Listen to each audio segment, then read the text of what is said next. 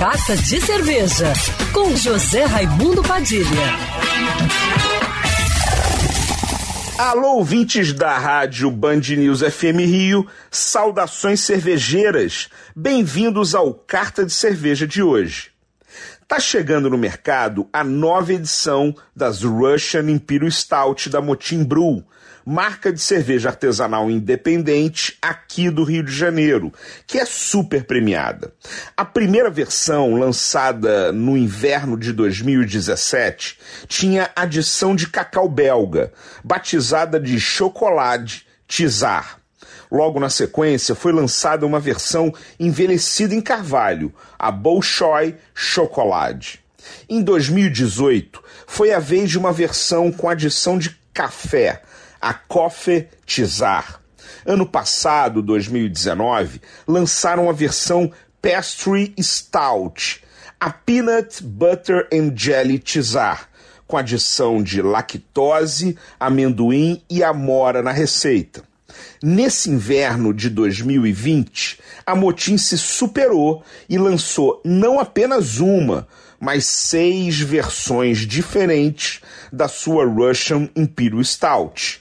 Pela primeira vez, a Tizar virá com a receita base sem nenhuma adição extra. Mais dois relançamentos, a Coffee Tizar de 2018 e a Peanut Butter and Jelly Tizar de 2019. E para completar, três novas Pastry Stout. A Tizar Linzer Tort, com aromas e amêndoas e cereja.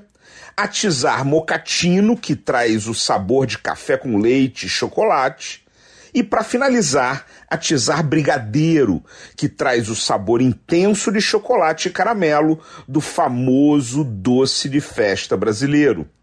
Para coroar esse lançamento, a Motim encomendou da Carol Peixoto uma série de brigadeiros especiais e criou a Tizar Experience Pack com as seis Russian Imperial Stout e um brigadeiro que reproduzisse o sabor de cada uma delas.